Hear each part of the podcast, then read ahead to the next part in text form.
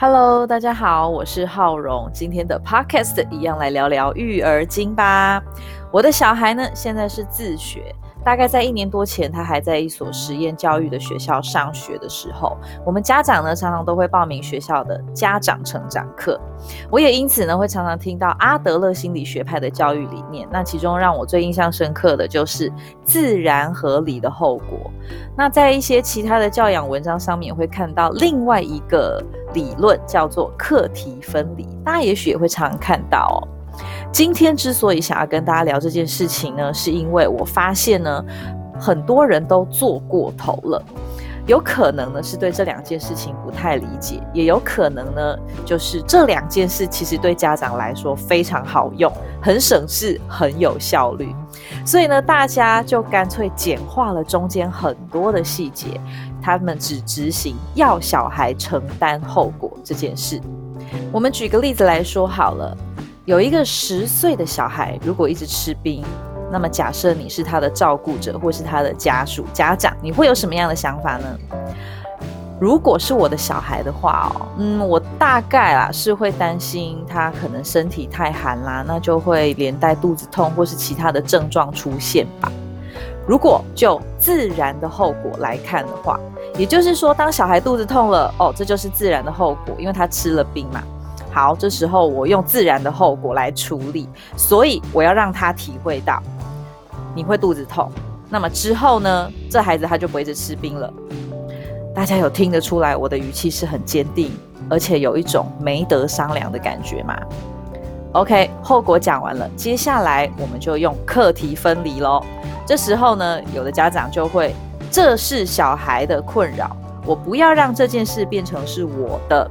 所以有一句话就会出现在这样的情境了：你的肚子痛是你的肚子痛，你的肚子痛不是我的。OK，听起来很合理哦。不过你仔细想想看，这中间少了什么呢？我认为是爱的连结。好，这么说好了，我的担心呢不可能不见嘛，哈，所以我不会否定我担心这件事情，所以呢，我也会跟我的小孩提出我的担心，我可能会告诉他，哎，你之前吃太多冰的时候曾经发生过的事，有一点像是陪孩子回想之前的经验，但如果孩子还是执意要吃冰，然后他真的肚子痛了，呃，我知道很多大人往往会在事后去跟孩子说。看吧，早就跟你说了吼，或者是你就不听我的，自作自受了吼，等等等等这类的话啊，为什么我会知道？因为我以前也这样说过啊哈。但我们再来想一下哦，我们这样子跟孩子讲了之后啊，想想看你自己的经验，小孩以后就会记得这个教训，然后就不再吃冰了吗？并不会。所以，我们大人吼，实在不是我爱说，我们很喜欢在小孩跟我们讨兵吃的时候去责备他，用各种的理由制止他。然后呢，接着小孩因为吃了冰，真的肚子痛的时候呢，我们就用课题分离的好清楚那一条线，我画的非常的清楚。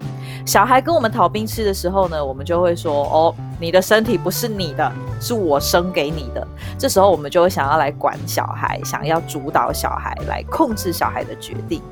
结果呢，小孩真的吃了冰，肚子痛的时候呢？却又出现我刚刚前面说过的话：你的肚子痛是你的，不是我的，所以我不会帮你。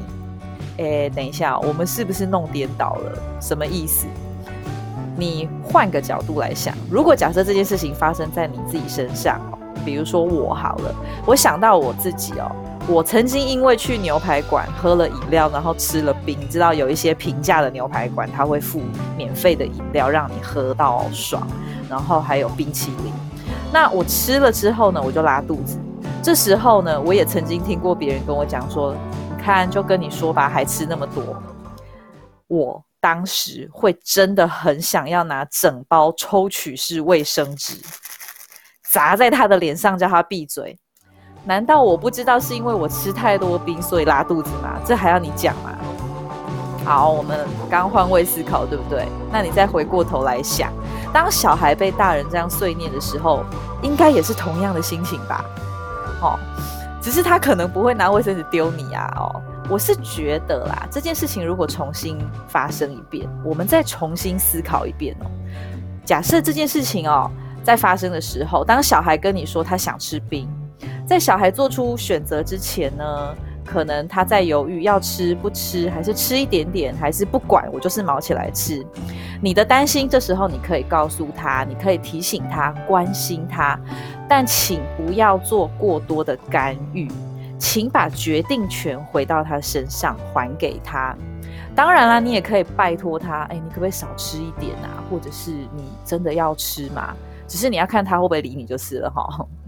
然后呢，如果他真的决定了之后，不管结果如何，我们都支撑他。啊，我这边说的支撑呢，就好比是。呃，想象一下，小孩受伤了，那他回来跟我们分享或者是哭诉的时候，我们就当他的肩膀，让他有人可以呃倾吐他的心事啦，或者是他希望有人可以秀秀他，那我们就秀秀他嘛，这就是达到我认为的支撑啦。大家不觉得这样的方式比较有爱的连接吗？哦，就是让孩子感受到你的关心是一种爱，但是我没有要干预你的决定。